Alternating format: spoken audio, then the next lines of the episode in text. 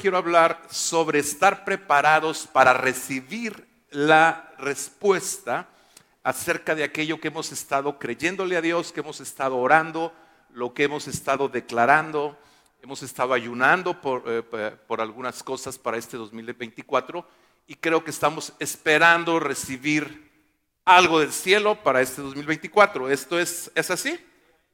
Ok.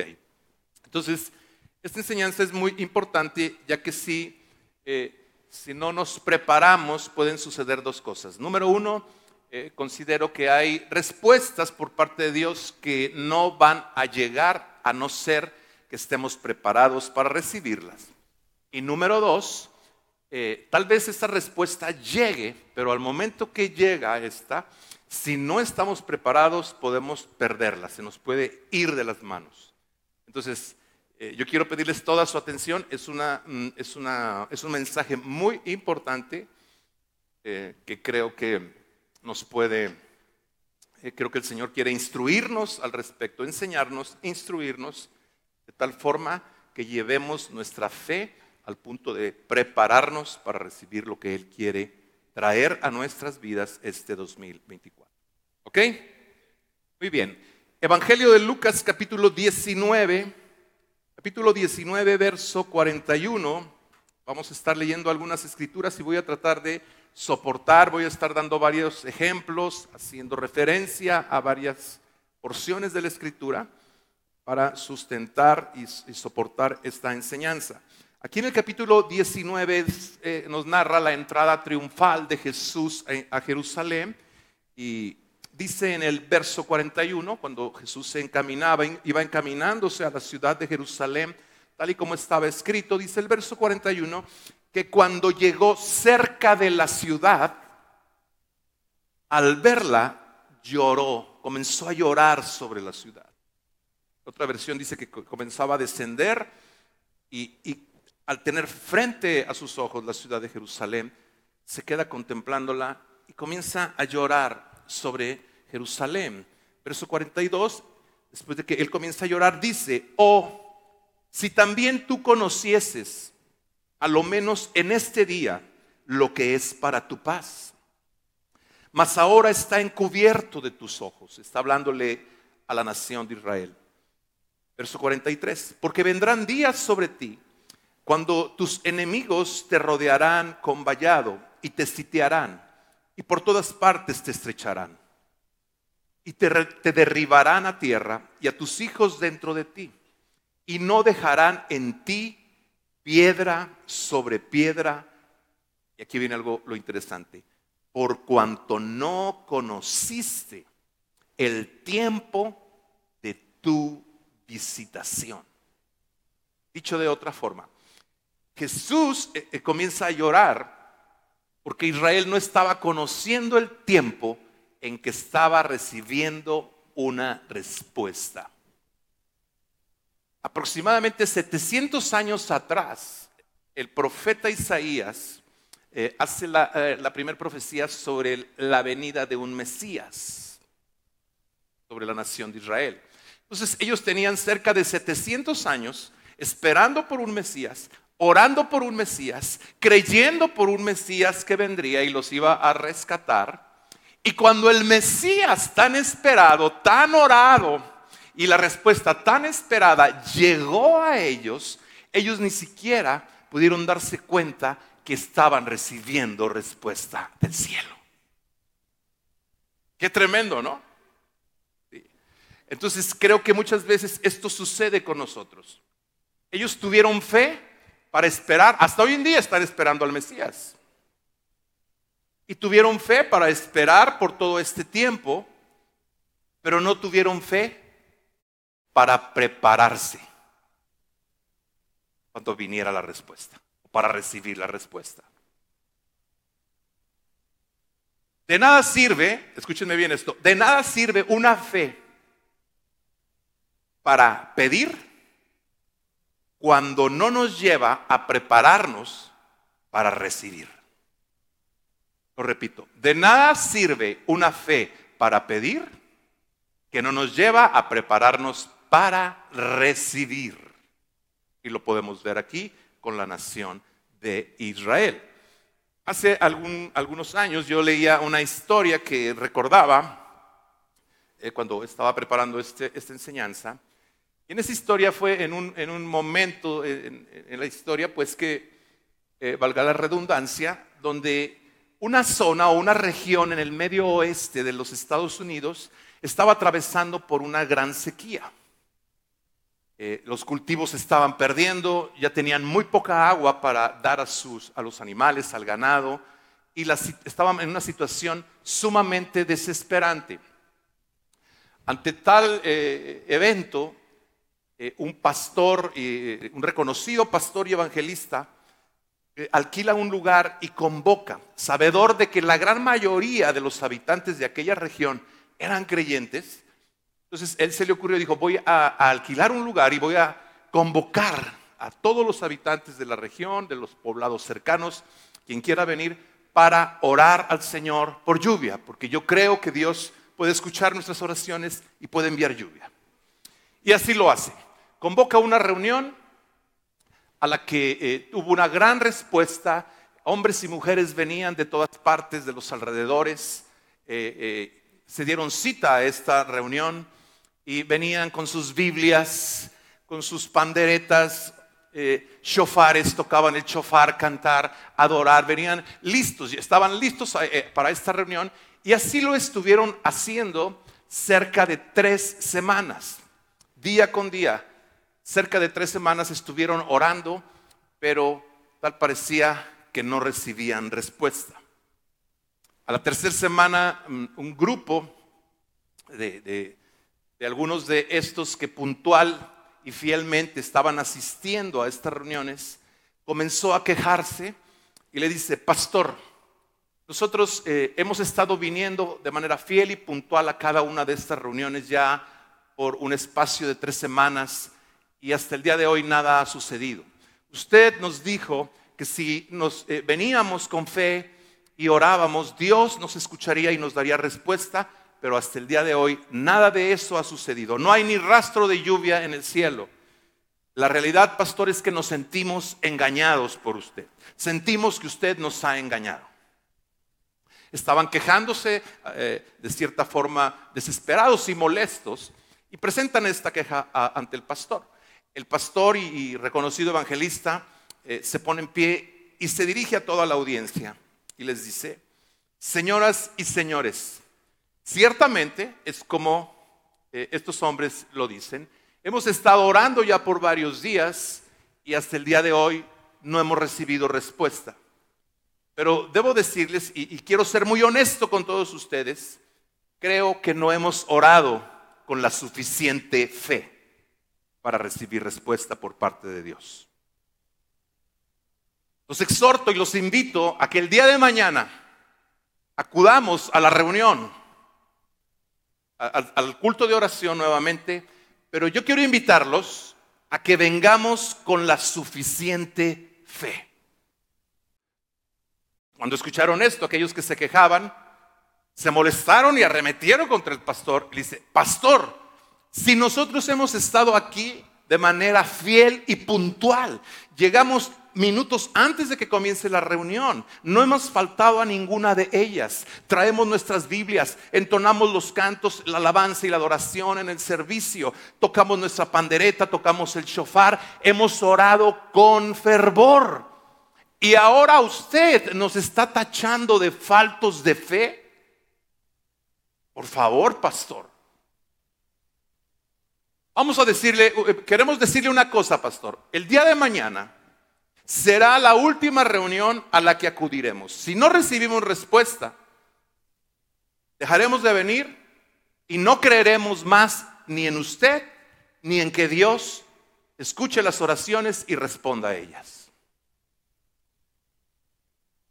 Ante esta situación estaba ahí una niña de aproximadamente 11, 12 años de edad, quien escuchó eh, lo que, eh, eh, la respuesta que el pastor había dado a la audiencia sobre la fe insuficiente.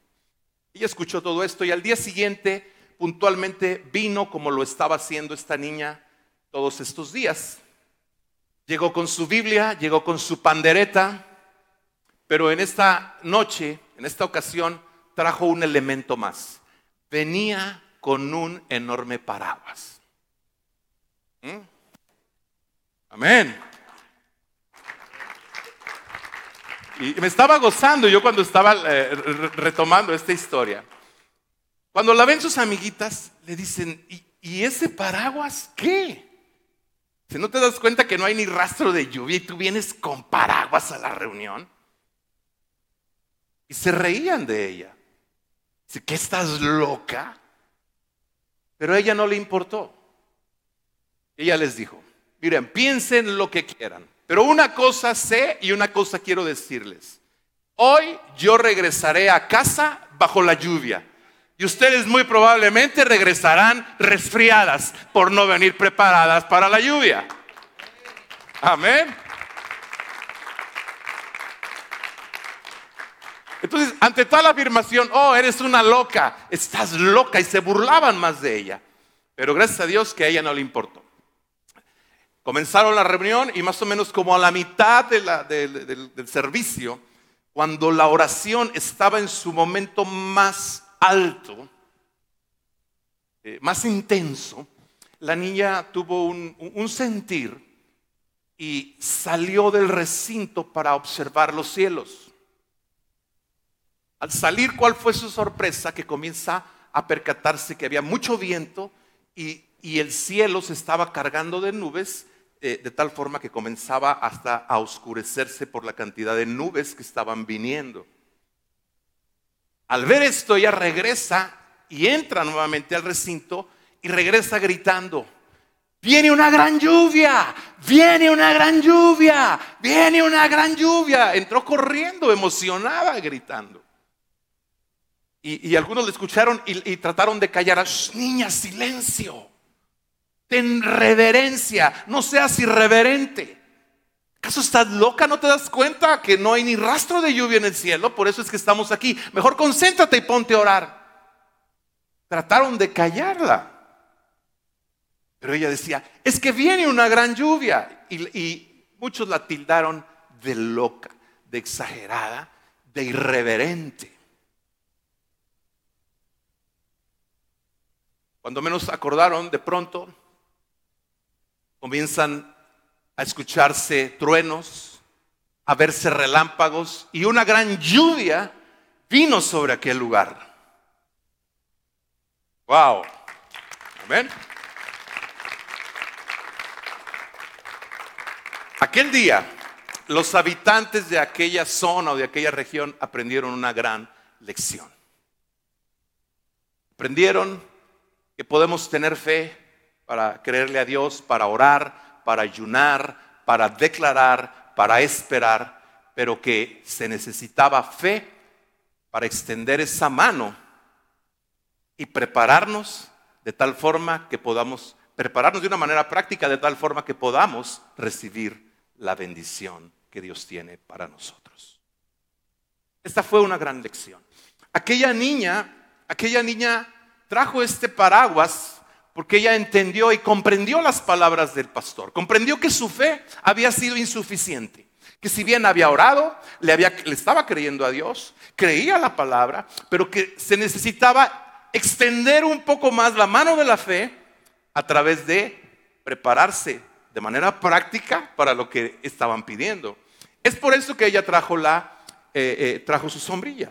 Ahora, no podemos tachar de incrédulos a los habitantes de aquella región. ¿Por qué? Porque ellos creían en el poder de Dios, creían en la oración, creían en milagros, creían en la palabra, creían en la adoración y por esa razón era que por 21 días habían estado ahí. Tenían fe para creer por todo esto, pero les faltaba la fe para creer y, preparándose para la respuesta del cielo. De igual forma, nosotros eh, creo que la esencia de este mensaje es, eh, lo que Dios nos quiere decir es, han tenido fe para todo esto que ahorita les mencionaba. Creer, orar, declarar, profetizar, ayunar. Pero necesito que extiendan la mano de la fe y se preparen de manera práctica para recibir las respuestas que están esperando y que he determinado darles y entregarles en este 2024. Aleluya. Dile amén, Señor. Gracias por hablar a mi corazón.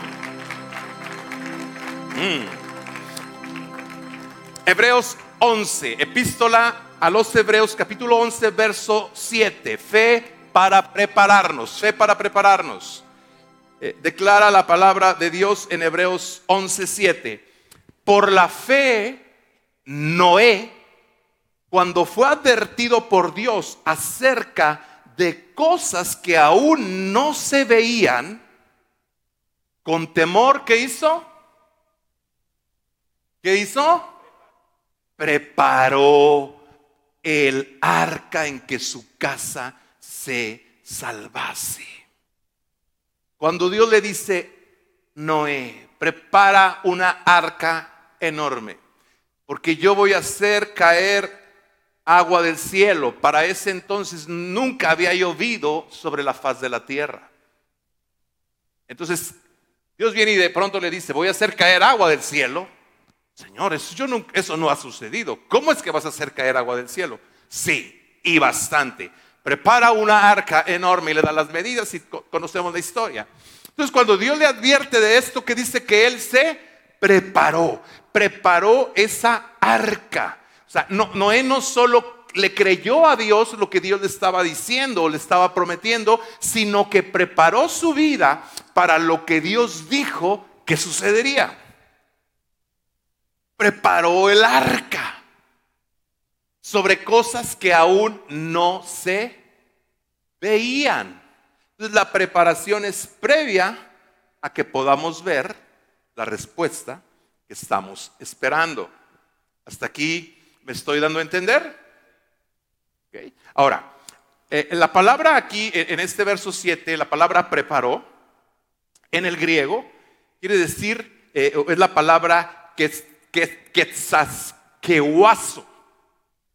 Y lo que quiere decir es, escuchen lo que quiere decir, directa la, traducción del griego al español, quiere decir preparar, equipar, alistar, organizar, construir o edificar, colocar todo lo necesario para un fin inminente. Eso es lo que quiere decir la palabra preparar de Hebreos 11, 7. Tener todo lo necesario para algo que inminentemente va a tomar lugar. Ahora, hay respuestas, les decía hace unos momentos, hay respuestas, esa es, la primera importancia del estar preparados y la primera importancia eh, en, el, orden que les di, vamos a ver lo primero que eh, les comentaba. Hay respuestas que no vendrán a menos que estemos preparados para recibirlas. Es imposible, escúchenme esto, es imposible llenar un granero con grano cuando no ha sido aún construido. Proverbios 3, el Señor dice, honra al Señor con tus bienes y con las primicias de todos tus frutos, y Él llenará tus graneros con abundancia. ¿Cómo Dios puede llenar graneros que aún no han sido construidos? Con grano. O sea, ¿cómo puede llenar de grano graneros que aún no han sido construidos? ¿Quieres grano? ¿Quieres grano? ¿Quieres abundancia de grano? Construye tus graneros. ¿Cierto? ¿Qué estás creyendo? ¿Qué, estamos creyendo? ¿Tú qué estás creyendo para este 2024? ¿Cuáles son los proyectos que plasmaste por escrito? ¿Qué son las cosas que estás creyendo que Dios hará? ¿O, las respuestas que estás esperando para este 2024? Eh, Tal vez eh, por un bebé. Bueno, si es por un bebé, eh, creo que pudiera ser bueno, así como aquella niña trajo una sombrilla, pues a lo mejor ve comprando una cuna. O compra al menos un juego de biberones, un roponcito de bebé. No sé. ¿Qué estás creyendo para este 2024? ¿Comprar o construir una casa? Pues comienza a ir a ver fraccionamientos donde te gustaría vivir. Pero es que no tengo ni un peso. Comienza a prepararte. Es que voy a parecer loco. Así les pareció esta niña. Ella le creyó a Dios, extendió su fe más allá de solo pedir. ¿Ok? ¿Quieres emprender un negocio? Comienza a ahorrar y no derroches. Ya deja de ver Amazon.com o ir a Liverpool o, o Liverpuri. Comienza a ahorrar. Entonces, ¿qué? ¿Por qué le estamos creyendo a Dios? Es como aquel hombre eh, o aquel joven que puede decir, este año me caso y ni siquiera tiene trabajo. O aquella chica que ha estado orando, clamando, declarando, ayunado y le ha dicho, Señor, yo quiero casarme, yo quiero que envíes el hombre de mis sueños, pero y, en este 2024 yo creo que lo voy a recibir y lo declaro en el nombre de Jesús. Y todo eso está bien, es parte de una fe, de una medida de fe. O sea, la fe ahí va, va, va, va, va, pero necesita una extensión más. Entonces, ¿qué pasa con esa chica que está esperando el hombre de sus sueños que dice, me caso este año y no corre al gimnasio? Mejor, córrele al gym, prepárate porque si no, ni las moscas te van a voltear a ver. No se rían que es en serio. sí. O sea, es preparación. En, los lugares eh, eh, donde hay costa, ¿qué sucede cuando son advertidos por un huracán? ¿Qué hacen? Se preparan para algo que eh, inminentemente va a tomar lugar. El gobierno o el sistema meteorológico indica viene un, huracán y va a azotar en la Florida o en el Golfo de México. Entonces esas zonas comienzan a prepararse. Corren al súper, a, Sams o a Costco a comprar agua. Corren a comprar madera, cinta y, colocan maderas sobre sus puertas y ventanas de tal forma que estén reforzadas y puedan soportar el huracán. Entonces, ¿qué hacen? Se preparan. Y yo me acuerdo eh, hace algunos años que iba a pegar un huracán muy fuerte aquí en México, no sé si lo recuerden. Incluso en los medios decían que iba a alcanzar, iba a afectar estados como el de Jalisco y el de Aguascalientes, que iba a llegar, iba a haber vientos eh, a altas velocidades y, estaban alertando aún a la población de estados como el nuestro de Aguascalientes, donde pues jamás, ¿no? Y eh, era, un huracán que se decía que era el que, nunca había golpeado un huracán tan fuerte a México como con la velocidad y la fuerza con que se venía. Recuerdo que, no recuerdo si oramos como congregación, seguramente sí, pero yo sí recuerdo que sí oré en ese tiempo. Pero al momento que toca tierra, ¡pum! se detuvo. Milagrosamente se detuvo. Y no se explicaban por qué. Pero bueno, pero la preparación tomó lugar, que es el punto que estamos, estamos eh, tocando el día de hoy. Se preparan para el huracán. Y es triste hoy en día que eh, la gente crea más al sistema meteorológico que a la palabra de Dios. Cuando la palabra de Dios, el Señor nos dice, clama a mí y yo te responderé. Si Dios lo ha dicho, clama a mí yo te responderé, es porque Él responde. Él responde la oración de sus hijos, de su pueblo. Amén.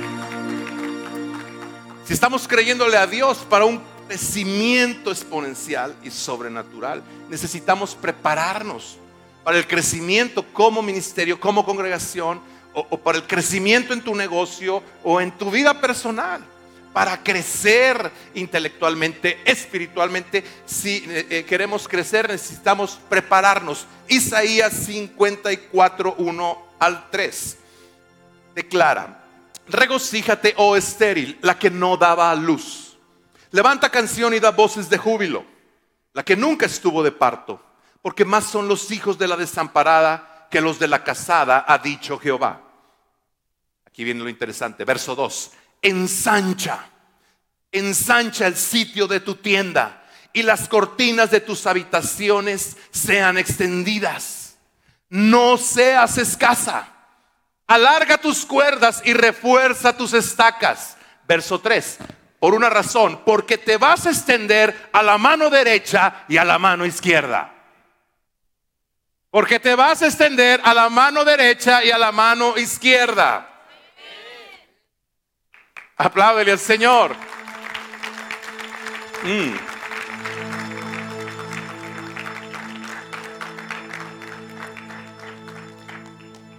Pero Nos gusta esto cuando escuchamos esto, nos emociona, a mí me emociona. Pero aquí hay algo importante.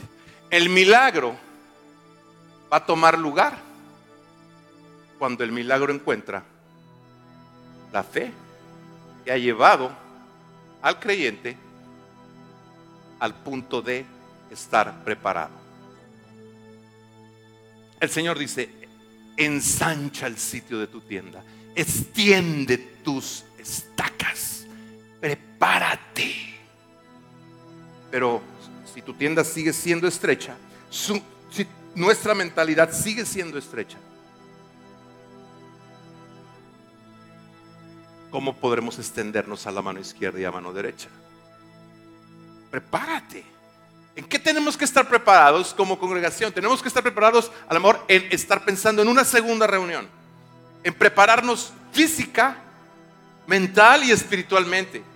Los servidores, por ejemplo, el equipo de adoración, porque para, esto la preparación la requieres hasta física. A veces todo lo espiritualizamos, pero cuando la presencia de Dios es tan fuerte, requieres aún una fuerza física. Porque el cuerpo se agota. Bueno, no, no es el, tema del que vamos a hablar hoy, pero requerimos una preparación. Requerimos eh, eh, expresarle a Dios aquello que hemos orado, que hemos declarado, por lo que hemos ayunado. Ahora necesitamos expresárselo a Dios con una fe que nos lleva a prepararnos, a estar preparados, a orar más. Hemos estado pidiendo y estamos creyéndole a Dios y hemos ayunado y hemos escuchado al Señor que dice, yo voy a traer eh, eh, un derramamiento de mi espíritu. 2024 va a, va a ser un año del fuego de mi espíritu. O sea, Dios nos ha hablado. Hemos recibido palabra de Dios, la hemos tomado, la hemos creído, la hemos orado, hemos ayunado, la hemos declarado y ahora el Señor está aquí para decirnos, lleva tu fe más allá y prepárate, ensancha tus estacas prepárate, más oración, más tiempo con Dios, más tiempo en la palabra. Prepárate, toma tu responsabilidad. Escúchame bien esto, voluntario, voluntaria. Tomemos, debemos tomar nuestra responsabilidad en cuanto al servicio. Muchas veces, eh, a veces si nos toca una vez en el mes, ni siquiera en esa ocasión cumplimos el servicio y hablamos por teléfono, avisamos una hora antes o dos horas antes, fíjate que no voy a poder ir, le avisas al coordinador porque eh, eh, oí que mi gatito ladró. ¿Cómo que ladró tu gatito? Sí, me pareció oírlo, eh, oírlo ladrar, como esa de Piolín, me pareció oírlo ladrar. ¿Ok? Entonces, por eso me quedé para, para tenerlo en observación. O es que estornudé y no puedo ir al servicio.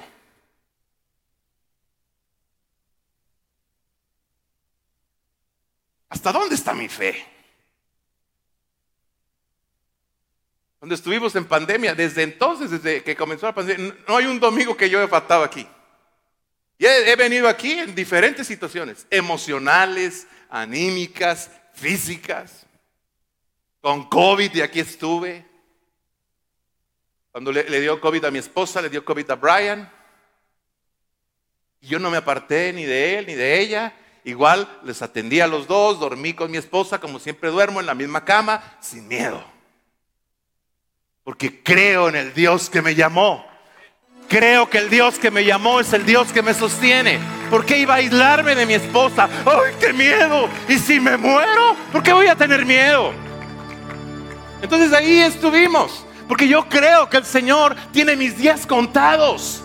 Y que si tengo plan y propósito y aún estoy en el tiempo de desarrollarlo, Dios no permitirá que mi vida sea arrebatada o arrancada de la tierra. Entonces, ¿por qué ha de temer el justo? Aunque tiemble la tierra, aunque bramen los mares, el Señor te sostiene. Aleluya. Wow, wow, wow, wow. Aleluya. Tenemos que prepararnos para un derramar, un derramar del Espíritu, para un movimiento fuerte de Dios, para la multiplicación. Requerimos más servidores. Y si requerimos más servidores, necesitamos ganar más almas. Para que luego se involucren en el servicio. Imaginen, imaginen si el Señor nos hiciera la broma de que de un domingo a otro nos trajera 1500, 2000 personas. Todos nos gustaríamos. Pero piensa en esas 1500, 2000 personas, todos bebés. La pregunta es, ¿estaríamos todos dispuestos a atenderles cuando lloran? Cuando hay que darles biberón, cuando hay que sacarles la flema, cuando hay que cambiarles el pañal. ¿Estaríamos todos dispuestos? ¿O nos dejaría el trabajo a mi esposa, a mí y unos cuantos? Eso es lo primero en lo que debemos pensar. Esos bebés, imagínate, con 1500 bebés o mil, mil bebés. Y todos lloran al mismo, al unísono. Y siente uno como papá que se vuelve loco. ¡Ah!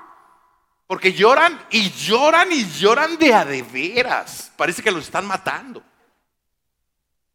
¿Por qué? Porque es un lenguaje, quiere que lo cambie o quiere el biberón. Entonces, esto nos habla de preparación. De disposición, decir, aquí estoy. Y si traes los bebés, aquí voy a estar, Señor. Y yo voy a ensuciarme las manos y les voy a cambiar los pañales y, les voy a dar el biberón y los voy a levantar para que puedan eruptar y los voy a atender y los voy a formar, voy a ser parte. Lo poco o mucho que sé, se los voy a enseñar. Cómo levanto mis manos, cómo le hablo a Dios, yo les voy a enseñar para que ellos se establezcan en ti y puedan tener un crecimiento. Aquí estoy, cuenta conmigo. Eso es preparación. En Segunda de Reyes 4, Eliseo, ¿recuerdan, le recuerdan a la viuda que estaba endeudada. Su esposo, que era un profeta, había muerto. Entonces, aquí viene con el profeta Eliseo. Y Eliseo le dice a esta viuda, mujer, ¿quieres aceite, mujer? Y él le dice, sí, sí, profeta, quiero aceite porque con él puedo salir de mis deudas. Ok, si quieres aceite, mujer, prepárame vasijas.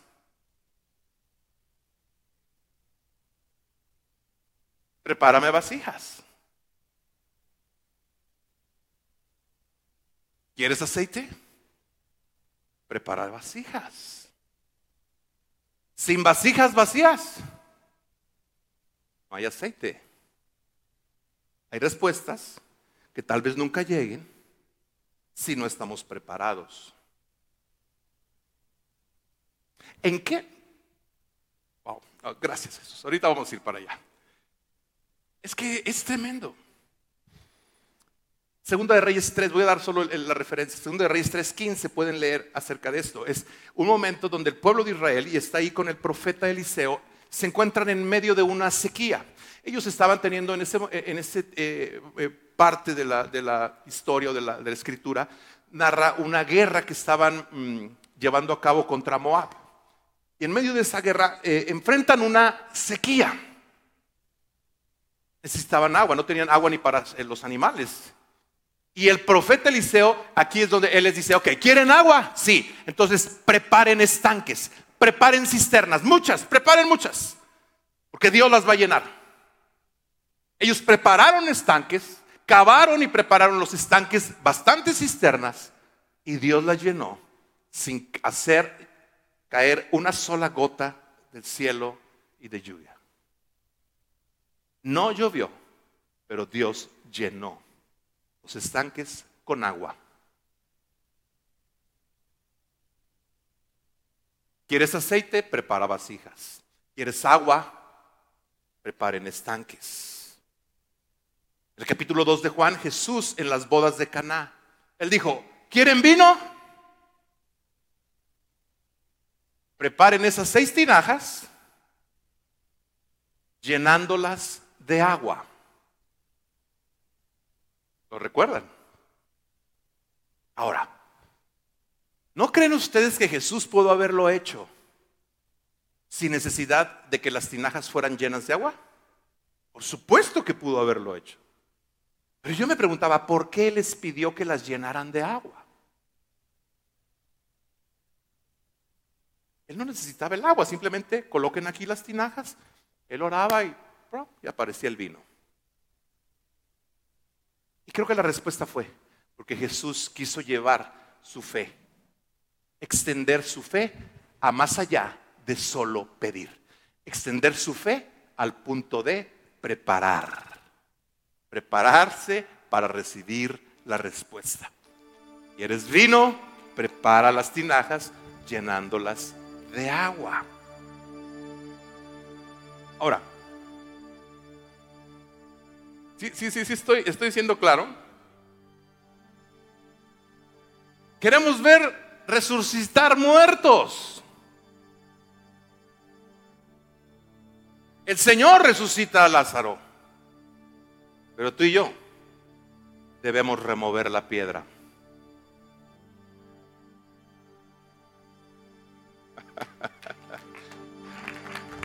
Amén. Piensen en esto.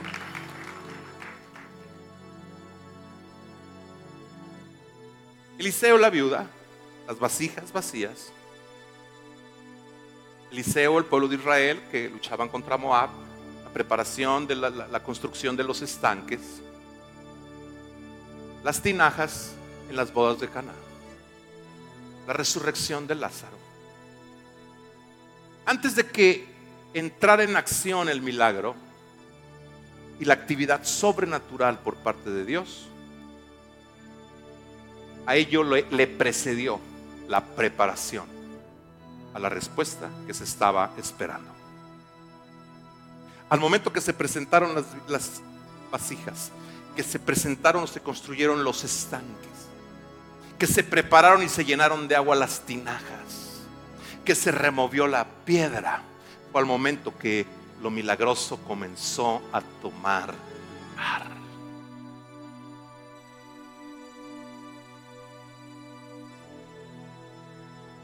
Sin preparación, el aceite no fluirá del cielo. Cuando el cielo encuentra vasijas vacías, gente preparada, entonces el Padre dice que el aceite fluya del cielo y llene cada vasija vacía en la tierra. Aleluya, aleluya, aleluya remuevan la piedra.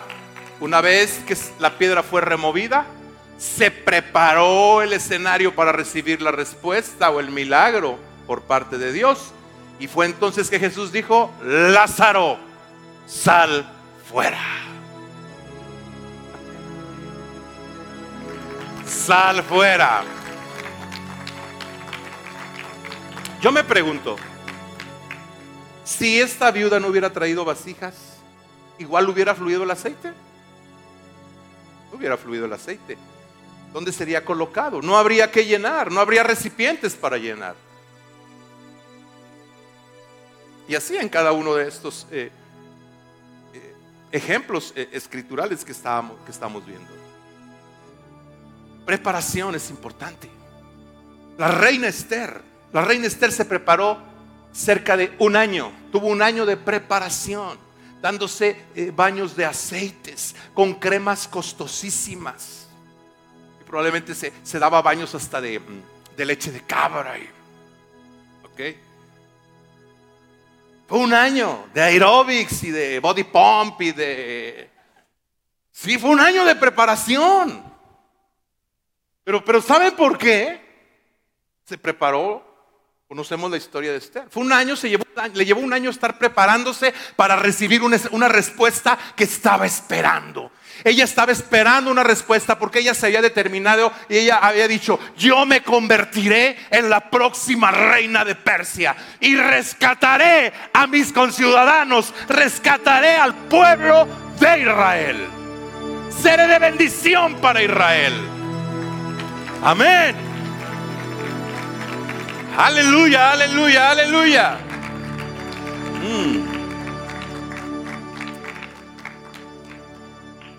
Veamos lo que nos dice el Señor en el Evangelio de Juan capítulo 14. Jesús hablando a sus discípulos les dice, no se turbe vuestro corazón. ¿Creéis en Dios? Creed también en mí. En la casa de mi Padre muchas moradas hay.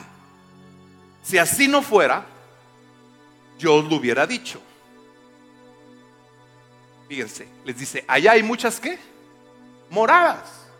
Y aunque él sabía que había muchas moradas, veamos lo que les dice aquí. Voy pues a preparar lugar para vosotros. Y si me fuere y os preparare lugar, vendré otra vez y os tomaré a mí mismo para que donde yo esté, estoy, vosotros también estéis. Podemos darnos cuenta cómo mismo Jesús dijo, voy a ir, allá hay muchas moradas, pero aún así tengo que llegar y hacer ciertos preparativos. Voy a mi Padre a preparar morada para todos ustedes.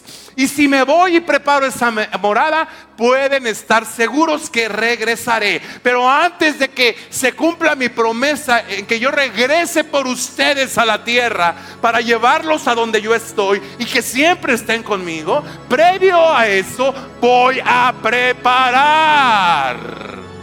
Voy a preparar el escenario para el arrebatamiento. ¡Wow! ¡Oh, wow, wow, wow! Entonces, hasta aquí es claro que hay respuestas que no llegarán a menos que estemos preparados para recibirlas. ¿Ok? Ok, ahora vamos al, siguiente punto que es importante, eh, por el cual es importante estar preparados para la respuesta que estamos esperando. Y este es el peligro de perder eh, eh, aquella respuesta o aquella bendición que vendrá sobre nosotros como respuesta a nuestras oraciones. En el capítulo 25 del Evangelio de Mateo conocemos también la historia de las vírgenes, las diez vírgenes, cinco sensatas y cinco insensatas. Las vírgenes insensatas de aquí de, de Mateo 25. ¿Cuál era el problema de estas vírgenes insensatas? El problema no era que no creyeran en el esposo. Ellas tenían fe en el esposo. El problema no era que ellas no creyeran en la palabra. Tenían palabra, tenían Biblia. El problema no era que ellas no estuvieran viviendo en santidad. Eran vírgenes y eran puras. Fíjense cómo había ciertos niveles de fe. Las diez las diez estaban esperando al esposo. Las diez estaban esperando una respuesta. ¿Cuántos de aquí estamos esperando respuestas? Yo creo que todos. Una, eh, mínimo, una respuesta estamos esperando por parte de Dios. Estas cinco vírgenes estaban esperando respuesta, al igual que las otras cinco que fueron sensatas. Las diez estaban esperando al esposo una respuesta de igual forma no solo estuvieron esperando por cierto tiempo una respuesta, sino que recibieron la respuesta.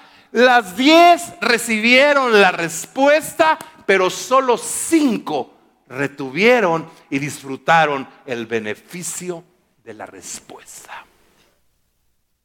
¿Qué hizo la diferencia? Preparación.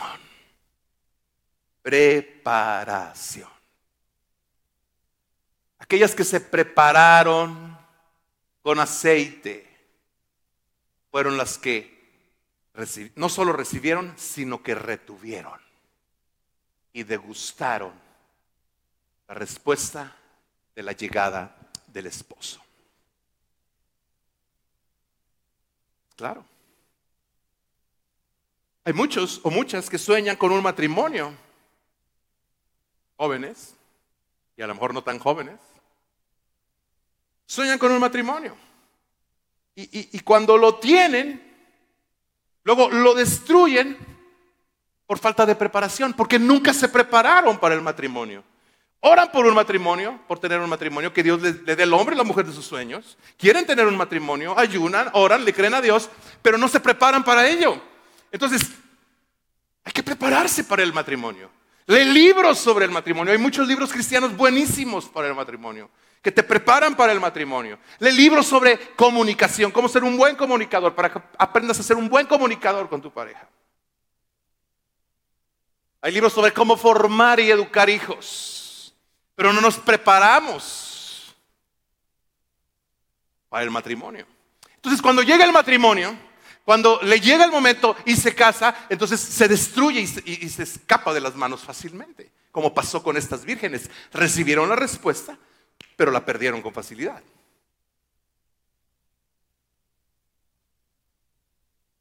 ¿Sí? Hay otros que eh, sueñan con segundas nupcias, porque fracasaron en las primeras nupcias, porque no se les dio.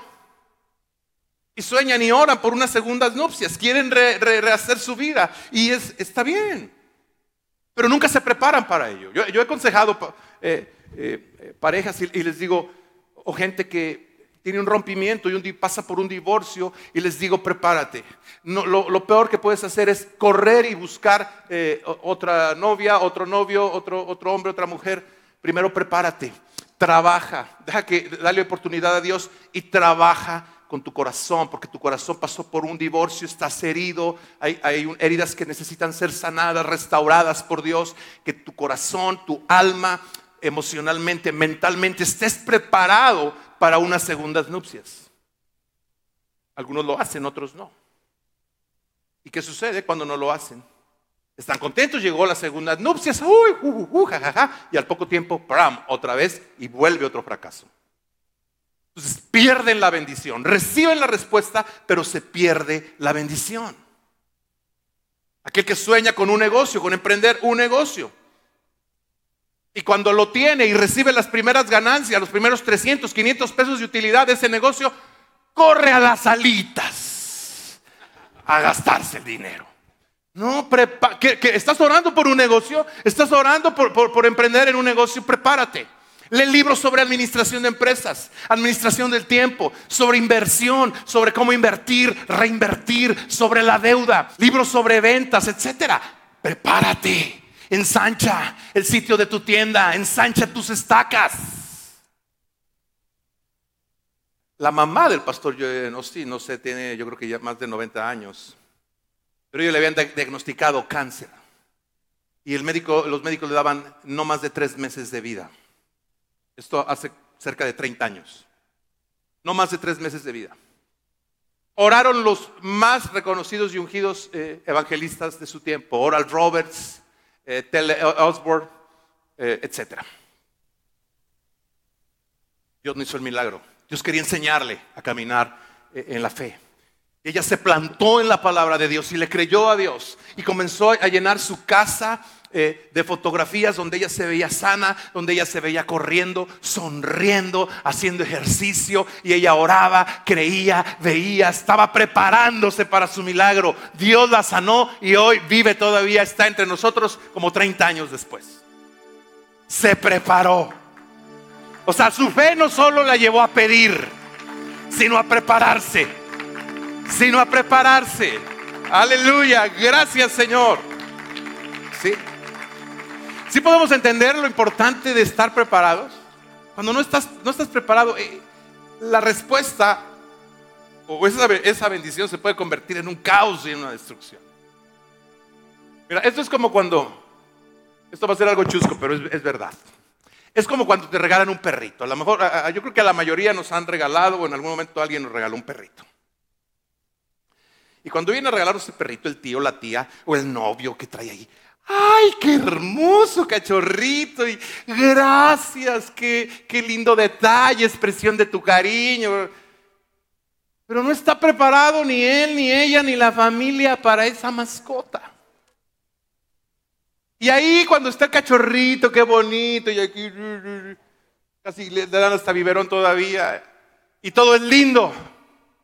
Pero unos días después, Dios mío, ellos comienzan, esa familia comienza la oración de Elías. Oh Señor, yo no soy mejor que mis padres, mejor quítame la vida, Señor. Y entonces comienzan a prepararse, se colocan sus vestiduras blancas o agarran una sábana blanca, se salen al patio de su casa y empiezan a cantar, arrebátame. Porque es un caos el perrito en la casa. No estaban preparados. ¿Sí les ha pasado esto? Yo tengo unos años de vivirlo. Y hay momentos que ya me pongo mis vestiduras blancas. Pero es importante, exacto, es, eh, importante la preparación. El apóstol Pedro, el apóstol Pedro no se preparó para la pesca milagrosa.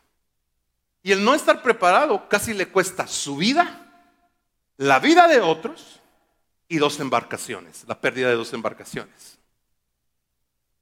Piensen en el apóstol Pedro. Cuando Jesús eh, le dice, boga mar adentro y echa la red. Toda la noche hemos estado intentando, lo conocemos todos esta escritura, este pasaje. Bueno, Pedro, Pedro tuvo fe para bogar mar adentro. Tuvo fe para lanzar la red, pero no tuvo fe para prepararse. Y cuando empiezan a sacar la red llena de peces, su barco casi se hunde y llaman a otros que estaban a lo lejos, hey, vengan a ayudarnos. Comienzan a sacar peces y a sacar peces, llenan las dos barcas y casi se hunden. Seguramente hubo, hubo peces que se perdieron, que ya no pudieron ser retenidos por eh, escasez de barcas. Pero si hubiera habido tres barcas, cuatro barcas, cinco barcas, las cinco se hubieran llenado. Porque el poder de Dios es sin límite. Aleluya, al cielo. Al cielo no se le ha terminado el aceite. A la tierra se le ha acabado el vacío. Me encanta. Eso yo lo leí hace muchos años en un libro de Tommy Tenney y me, me marcó. Él ahí dice, el cielo, al cielo no se le ha acabado el aceite, a la tierra se le acabó su vacío. Mientras la tierra presenta, la tierra presenta vasijas vacías, vasijas vacías del cielo, sigue fluyendo y sigue fluyendo aceite, más aceite. Ahí está otra vasija, ahí está otra, otra preparada, allá ya prepararon otra, allá atrás prepararon otra, allá al lado izquierdo prepararon otra. Fluye el aceite, opere lo milagroso, se activa lo sobrenatural. Aleluya. Ese es el principio de Dios. Wow. En Hechos 12. Hechos 12 puedes leerlo en casa, pero creo que la gran mayoría conocemos la historia. Es eh, Pedro, eh, una, jovencita llamada Rode y muchos intercesores que se encontraban en la casa de una mujer llamada María, madre de eh, uno conocido como Juan Marcos. Y están en esta casa, dice literalmente, dice la escritura, que había muchos, estaban orando, había muchos intercesores, quienes estaban orando por el apóstol Pedro, a quien habían encarcelado y al día siguiente iban a, mm, a juzgarlo para matarlo. Entonces, se reúnen todos estos intercesores, fíjense, intercesores. Un intercesor ora por qué? Porque cree, ¿no? Tiene fe. Ok, bueno, entonces están reunidos eh, eh, otra parte de los eh, primeros, los apóstoles o los discípulos primeros de Jesús y muchos intercesores, y ahí están reunidos orando por Pedro, Señor, envía un ángel, Señor, rescata a Pedro, libra a Pedro de la cárcel, rescata su vida, etc. Declaramos, Señor, tu fidelidad sobre la vida de Pedro, ángeles a su alrededor, etcétera, etcétera, etcétera. Ellos estaban haciendo todo eso. De pronto llega un ángel, estaba Pedro dormido, llega un ángel y toca su costado. Dice, levántate Pedro, es hora de irnos. Pedro se levanta, dice, ciñete, vístete. Se viste, se ciñe, ok, sígueme, se abre la puerta y, va saliendo, y pasa una guardia, dos, la tercera. Había soldados, tenía cadenas, se rompen las cadenas. Sale y él ahí va, ahí va, siguiendo al ángel cuando pasan la última guardia o la última puerta, dice la escritura que de pronto el ángel desapareció. Y fue hasta entonces que Pedro dijo, ah, esto no es una visión, no estoy soñando, es real. El gran apóstol Pedro, ¿eh? quien vio operar milagros a Jesús tremendamente, era un hombre de fe. Él mismo no lo podía creer. Total, de ahí se va a casa de, donde estaban todos estos intercesores orando. Y dice la escritura que tocó, llamó a la puerta. Y viene una, escucha el, llamado a la puerta, una jovencita llamada Rode, y ella va corriendo a abrir. Y pregunta, ¿quién? ¿Quién? Soy yo, Pedro. ¡Wow! Pedro. Y dice que le dio tanto gusto y tanto gozo que no le abrió y lo deja y se mete. Pedro está aquí afuera, Pedro ya fue rescatado de la cárcel. Y ellos le dicen, Rode, ¿estás loca? Así literal, léanlo. Dicen, ¿estás loca, Rode? No lo podían creer. Ella tuvo que hacer labor de convencimiento. Es verdad, está allá afuera. Yo lo escuché, escuché su voz. No, no, no, Rode, tal vez sea, sea su ángel. Pero Pedro, no, no, no, estás loca. Concéntrate en la oración, Rode. No hagas caso, tal vez sea un extorsionador y sea un secuestro. No, no, ten mucho cuidado. Quédate aquí con nosotros, Rode. Y dice la escritura que Pedro seguía insistiendo. Hasta que se regresa Rode y le abre a Pedro. Entonces entra Pedro, les platica, lo ven, les platica todo lo que Dios hizo y el ángel cómo llegó y los salvó y todo. Y todos dice la escritura que se quedaron atónitos. No lo podemos creer, Pedro. Qué tremendo, ¿no? No podían creer aquella respuesta por la que habían orado. Los intercesores, los primeros discípulos. La juzgaron de loca. Estás loca, Rode. Ahora, estos mm, discípulos y estos muchos intercesores eran creyentes, estaban creyendo. ¿Estamos claros que estaban creyendo, por eso estaban orando? Ellos tuvieron fe, tuvieron fe en Dios, tuvieron fe en el poder de Dios, tuvieron fe en milagros, creían en que Dios podía operar un, milagro, creían en la actividad angelical, tan creían en la actividad de ángeles que ellos algo, una de las eh, cosas que, imaginaron cuando Rode les dijo que era Pedro, era que era, no era Pedro, sino el ángel de Pedro. O sea, tenían claro que Dios mínimo ha asignado un ángel para cada creyente, para el cuidado y, que esté cuidando, asistiendo y protegiendo a cada creyente. Que mínimo tenemos asignado un ángel por parte del cielo. Ellos estaban conscientes de eso. Tal vez sea su ángel, pero Pedro, Pedro está en la cárcel, Rode. Y luego, ¿para qué estás orando?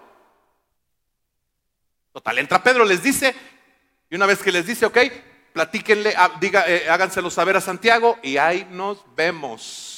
Porque con su incredulidad, mañana estoy en la cárcel. Patitas, ¿para qué las quiero? A correr.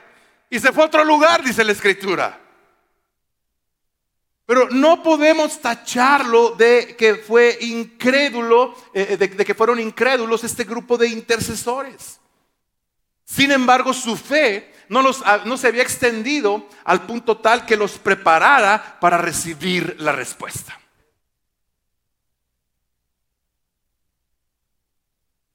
Mm. La pregunta es, ¿estás preparado para recibir tu respuesta?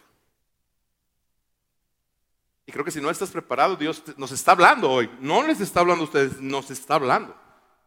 ¿Por qué? Porque yo creo que nos vamos, nos vamos a multiplicar. Y yo creo que va a venir un derramamiento del Espíritu. Y que van a ser alcanzados. Mira, cuando, se derrama el Espíritu así. No, yo, siempre, yo nunca he tenido el problema con que Dios llene un lugar. Es nunca ha sido un problema para mí. Porque no es un problema para Dios.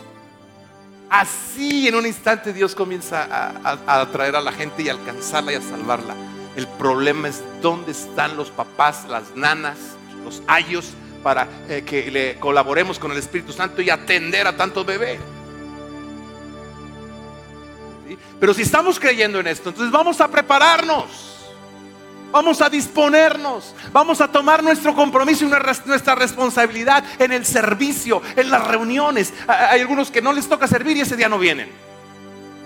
No, hoy no me toca servir, aquí estoy para beber, para frotarme de ti, para ser equipado. Hago acto de presencia porque estoy creyéndole a Dios por lo que Él nos ha dicho que va a ser en Aguascalientes y en la nación mexicana. Aleluya, aleluya, aleluya. Mm. Gracias Señor. Ya la pregunta es, ¿estás preparado para la respuesta?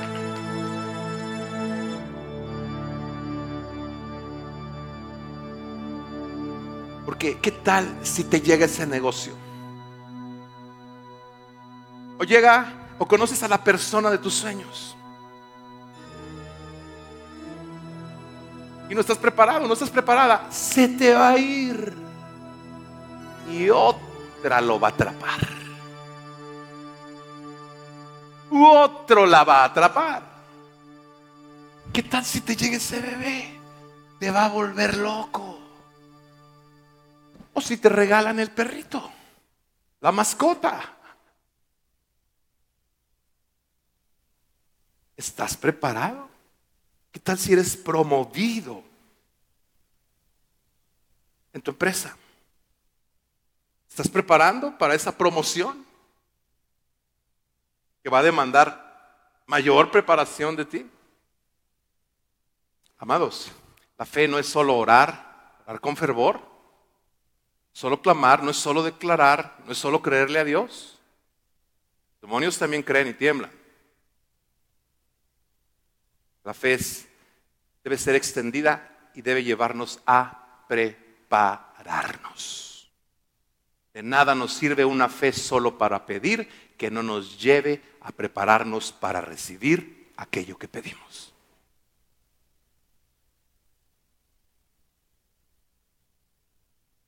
Escuchen esto.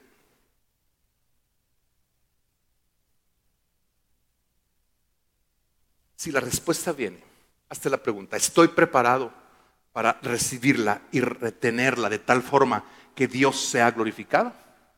¿O voy a perderla y voy a lamentarme?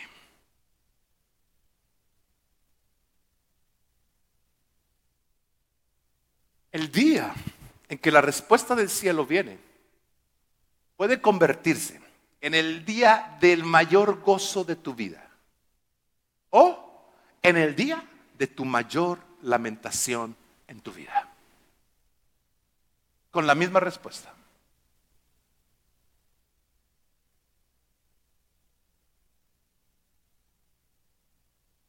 Para cinco vírgenes fue el día de su mayor gozo, pero para otras cinco el día de su más grande lamento, su vida. Alguien puede decir, ¿y qué si no sucede nada, Raúl. Como en un huracán.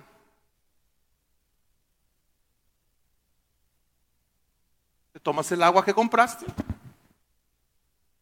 retiras la madera, la almacenas para otra ocasión y no pasa nada. Te va a servir de práctica, de entrenamiento para cuando venga la respuesta. ¿Qué pasa? No pasa nada. Pierdes, vas a perder mucho.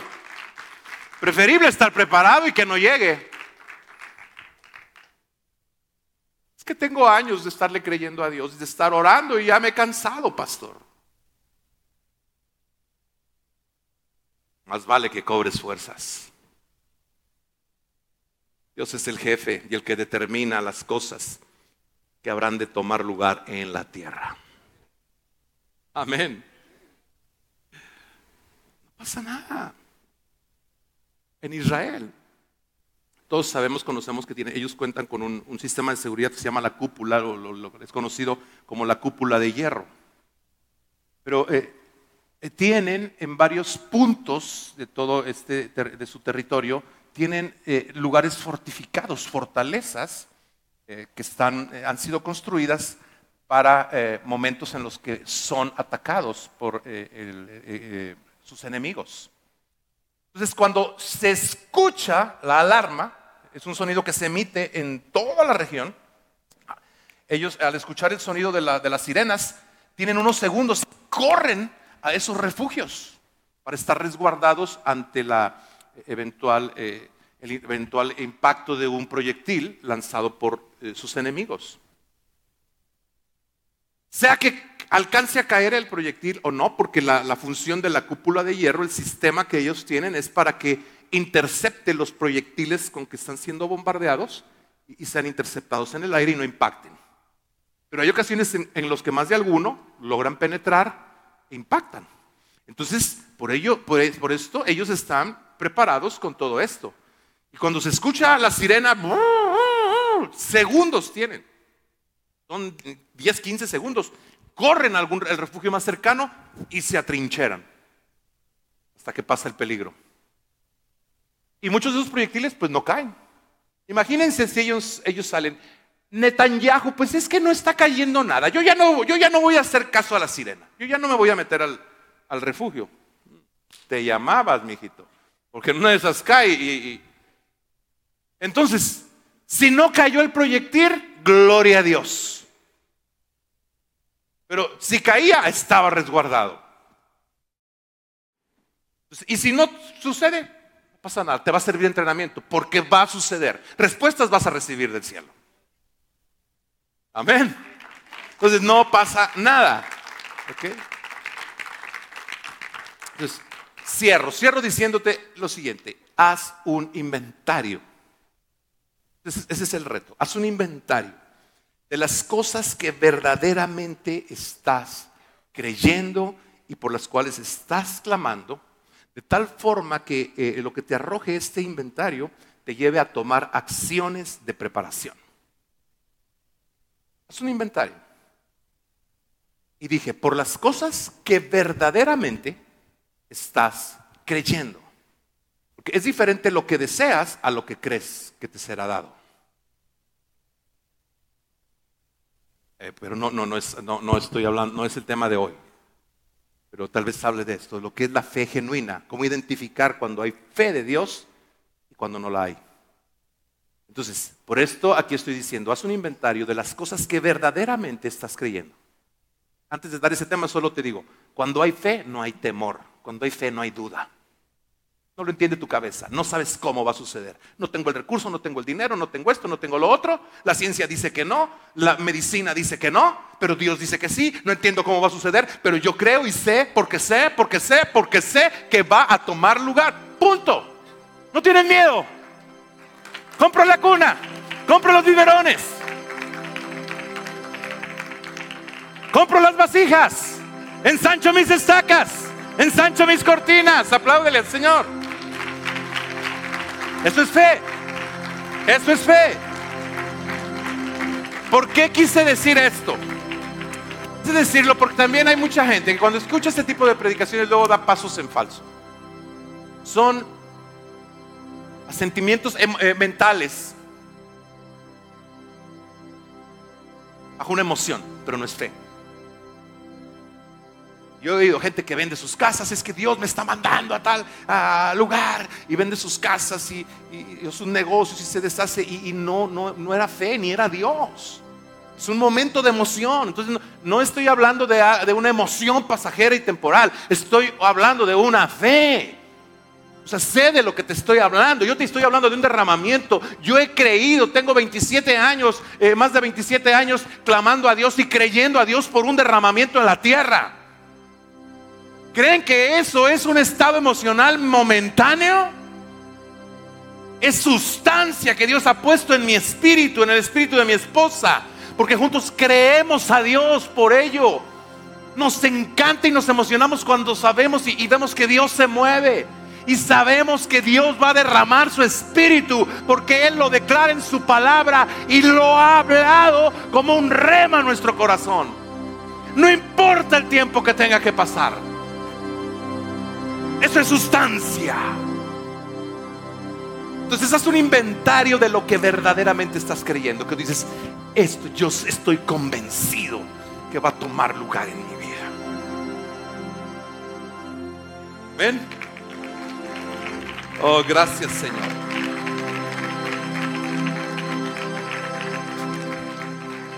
Jesús, Jesús sabía que tenía una asignación estoy cerrando. Él tenía una asignación en la tierra. Y cuando llegó la hora, sus 30 años, antes de comenzar su ministerio, él va y se prepara en el desierto, llevado por el Espíritu Santo, a tener un tiempo de preparación de 40 días y 40 noches de ayuno y oración. Fue y se preparó para encontrarse con su asignación. Y conocemos la, la historia. Él bajó del desierto en el poder del Espíritu. se preparó mismo Jesús para encontrarse con sus hijos. Entonces, preparación es importante. Prepárate para la respuesta. Prepárate para la respuesta. Prepárate para la respuesta, CCI. Prepárate para la respuesta. Cualesquiera que ésta sea. Tal vez yo no di alguna ilustración que aplique a tu caso, pero sé que Dios te la está dando. Tal vez ya te la dio o te la va a dar. Que por eso vamos a orar ahora. ¿Parece? Vamos a ponernos de pie, por favor. Señor, Señor, yo he entregado la palabra que tú pusiste en mi corazón, que entregara a tu pueblo. Yo quiero orar por este tu pueblo, por este ministerio, por esta casa. Quiero orar por cada una de las promesas, de las necesidades que tenemos como ministerio. Pero también quiero orar por cada una de las necesidades que tienen tus hijos y tus hijas. Tú conoces cada una de ellas. Yo quiero pedirte, Padre, que tú reveles a tus hijos y a tus hijas, Señor, las acciones que deben tomar en la preparación de la respuesta que tú les darás, Señor. Revélales, dales entendimiento, Señor. Permite que, que ellos y ellas estén preparados y que todos en conjunto estemos preparados para que la respuesta, Señor, que tú habrás de enviar no se pierda y cause la bendición por la cual tú la envías, Señor. Yo te lo pido en el precioso nombre de tu Hijo Jesús, Señor.